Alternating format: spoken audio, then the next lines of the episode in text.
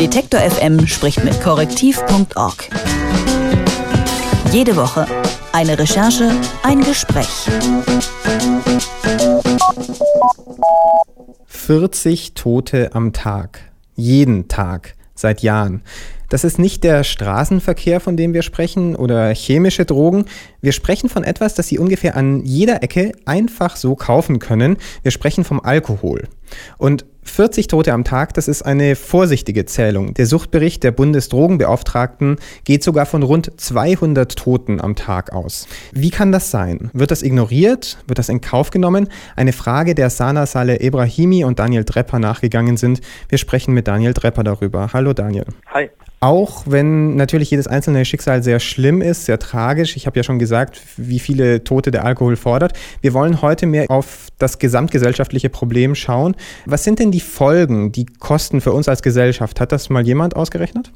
Es gibt Schätzungen, klar kann man da keine genauen Zahlen nennen, aber eine relativ aktuelle Schätzung von der Uni Hamburg, die sagt, dass es ähm, bis zu 60 Milliarden Euro jedes Jahr kostet für die Gesellschaft und da ist dann alles Mögliche eingerechnet, von Krankenkosten, Krankenkassen, Verkehrsunfälle, äh, Arbeitstage, Fehltage, die man dann nicht kommt, wenn man äh, eine Karte hat oder sogar als Alkoholiker ähm, tatsächlich häufiger fehlt.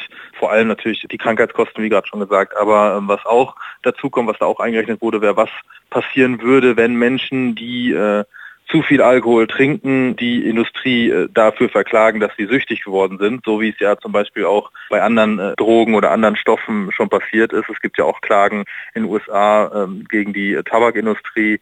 Also wenn sowas alles passieren würde, dann kommt man auf ungefähr eine Zahl von 60 Milliarden im Jahr und das wird halt in der politischen Debatte oft vergessen. Da werden oft so die konkreten Vorteile, die konkreten Zahlen, 750.000 Arbeitsplätze werden genannt, das sind die Einnahmen, drei Milliarden Steuereinnahmen. Aber was dann halt hinten, hinten noch verursacht wird, was hinten an Kosten verursacht wird, was bei den Krankenkassen aufläuft und bei den Rentenkassen für die Leute, die nicht mehr arbeiten können, weil sie Alkoholiker sind, das wird, glaube ich, in der Rechnung häufig vergessen. Es wundert mich nicht, dass du gleich bei deiner ersten Antwort äh, eine Parallele ziehst zum Tabak zum Beispiel. Ich meine, man kann ja auch Parallelen ziehen zwischen beiden. Die Art, wie man die Kosten für die Gesellschaft berechnet, sind ja relativ ähnlich. Nur beim Tabak wird aus dieser Rechnung ja dann ein Schluss gezogen. Da gibt es dann zum Beispiel diese Schockbilder auf den Packungen oder Werbeverbote. Beim Alkohol gibt es doch sowas gar nicht, oder? Bisher sehr wenig. Ja, die Regulierung ist sehr lasch. Gerade besonders in Deutschland gibt es eine sehr schwache Regulierung. Es ist sehr leicht an Alkohol zu kommen, schon in einem sehr jungen Alter. Wenn man es international vergleicht, ist es sehr günstig in Deutschland. Deswegen trinken die Deutschen noch sehr viel Alkohol im Vergleich zu anderen Ländern.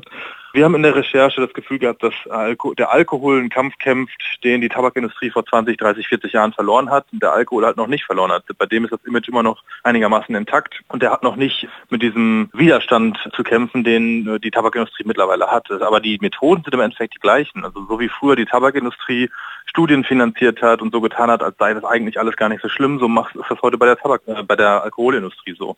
Ähm, da wird auch immer wieder betont, ja, verantwortungsbewusster Konsum ist völlig in Ordnung und ein bisschen Wein ist nicht schlimm, ein bisschen Bier ist nicht schlimm und es ist ja eigentlich nur der Missbrauch, wenn man zu viel Alkohol trinkt, dann ist es ein Problem und ähm, all solche Sachen. Und dadurch verzögert sich natürlich auch eine ähm, gesundheitspolitische Reaktion, wenn ich als Gesundheitsexperte, als Gesundheitspolitiker, als Suchtexperte dir was anstoßen will und das wollen viele. Es gibt viele Leute, die in dem Bereich versuchen, Alkohol besser zu regulieren und was gegen den Alkoholkonsum zu tun.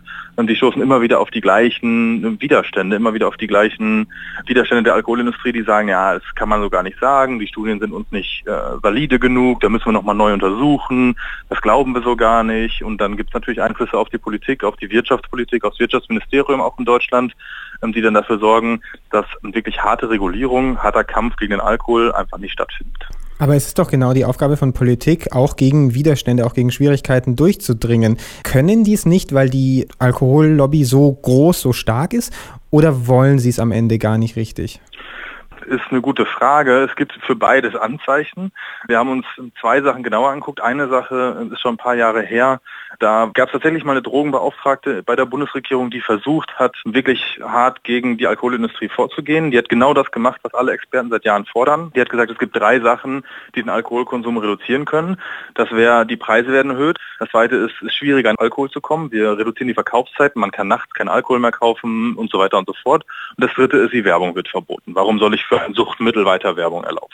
Das sind drei Punkte, das sind, die sind in internationalen Studien immer wieder belegt, dass das äh, dabei hilft, den Alkoholkonsum zu reduzieren.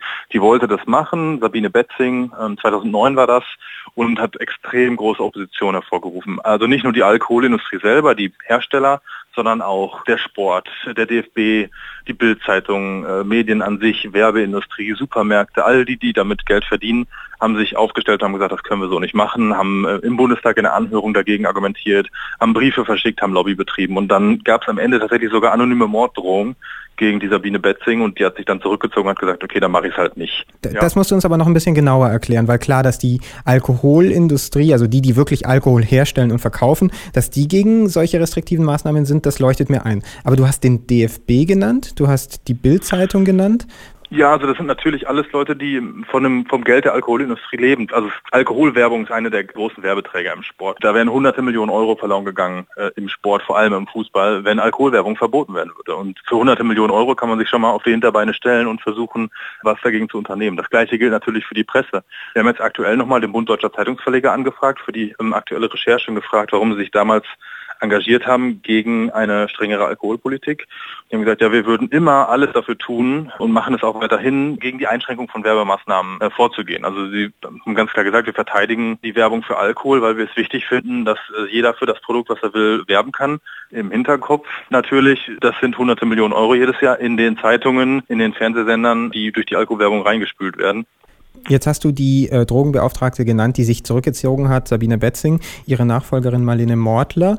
Die sagt ja, ich bin nicht dafür da, um Verbote auszusprechen. Also von ihr wird wahrscheinlich keine Veränderung ausgehen. Aber es gibt ja eine Arbeitsgruppe, die konkret auch an solchen Regelungen arbeitet, oder? Wer sitzt da in dieser Arbeitsgruppe und kommt die gut voran? Ja, es gibt eine Arbeitsgruppe. Seit 2015 gibt es ein neues Präventionsgesetz. In dem Präventionsgesetz steht drin, Alkoholkonsum soll reduziert werden. Wie genau das passieren soll, steht nicht drin. Deswegen gibt es jetzt diese Arbeitsgruppe, die sich darum kümmern soll. Die tagt seit anderthalb Jahren immer wieder. Da sitzen viele Gesundheitsexperten drin, die Bundesärztekammer, Krankenkassen, Suchtexperten, die, die da halt so drin sitzen sollten, Wissenschaftler und da sitzen auch noch drin vier Ministerien, Wirtschaftsministerium, Landwirtschaftsministerium, Familienministerium und Gesundheitsministerium. Aber die Industrie und nicht. Die müssen sich jetzt, die Industrie sitzt nicht drin, richtig. Und das ist erstmal sehr gut. Ähm, das Problem ist nur, dass die Gesundheitsexperten jetzt in dieser Gruppe feststellen, dass die Ministerien, vor allem das Wirtschafts- und das Ernährungsministerium, eigentlich sehr nah an der Argumentation der Industrie entlang argumentieren und sich offenbar die Argumente zu eigen machen.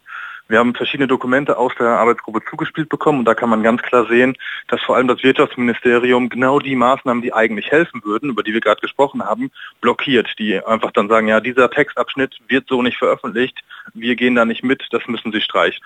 So, und dann wird dieser Textabschnitt gestrichen und dann wird halt zum Beispiel nicht der Verkauf von Alkohol eingeschränkt. Oder dann gibt es kein Werbeverbot oder dann gibt es keine Steuererhöhung für Alkohol.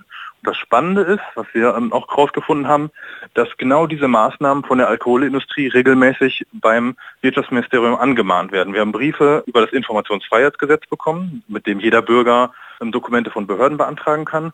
Und da haben wir unter anderem Briefe bekommen, äh, die der Deutsche Brauerbund und der Bundesverband der Spirituosenindustrie an das Wirtschaftsministerium geschickt hat, mit genau den Forderungen und die dann ein halbes Jahr später in diesem Dokument auftauchen. Also wir haben zumindest den Verdacht, dass die Alkoholindustrie ganz klar versucht, Einfluss zu nehmen auf das Wirtschaftsministerium und das Wirtschaftsministerium dann in dieser Arbeitsgruppe die Gesundheitsexperten davon abhält, harte Regulierung für Alkohol zu fordern. Ich möchte noch mal einen Schritt zurücktreten und die Frage stellen, ist Alkohol wirklich so gefährlich? Weil einerseits argumentierst du mit den Studien, die sagen, ähm, man würde die gesundheitlichen Risiken einschränken, wenn man Alkohol nicht nachts verkaufen würde zum Beispiel und die verschiedenen anderen Maßnahmen, über die wir gesprochen haben. Andererseits sagst du aber, die anderen Studien, diejenigen nämlich, die sagen, ein Glas Rotwein am Tag ist super und toll fürs Herz zum Beispiel, diese Studien gibt es ja, da sagst du, die sind von der Alkoholindustrie finanziert und nicht glaubwürdig.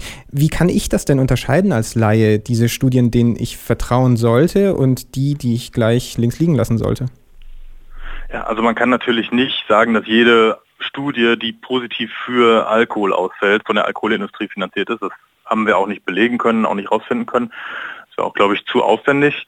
Was man aber schon sagen kann, ist, dass die Wissenschaftler, die sich seit Jahren und Jahrzehnten damit beschäftigen und sehr, sehr viel äh, damit arbeiten, dass die ganz klar sagen, wenn man sich all die Daten anguckt und man Metastudien macht, dann muss man sagen, Alkohol ist für bis zu 200 Krankheiten verantwortlich oder für Symptome oder für die Verstärkung dieser Krankheiten. Es geht halt nicht nur um die Leber, sondern auch um viele andere Sachen bis hin zu Demenz. Und natürlich ist es nicht so, dass wenn ich jetzt dreimal ein Glas Wein trinke oder mich zweimal am Wochenende abschieße, dass ich dann gleich Krebs kriege.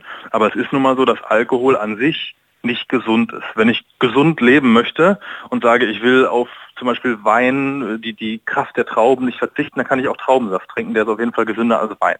Also es ist schon so, dass man sagen kann, wenn man sich all die Studien anguckt, es gibt auch Metastudien aus England, die zeigen, dass Alkohol eher gesundheitsschädlich ist. Aber ich glaube, dass man sich erstmal klar machen muss, dass es nicht so ist, dass eine Flasche Wein am Abend irgendwie dem meinen Herzinfarkt vorbeugt oder ähnliches.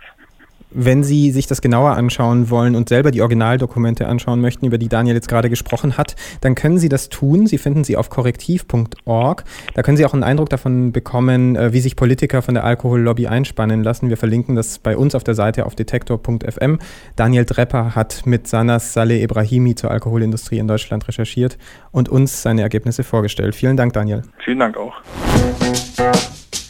Detektor FM spricht mit korrektiv.org. Jede Woche eine Recherche, ein Gespräch.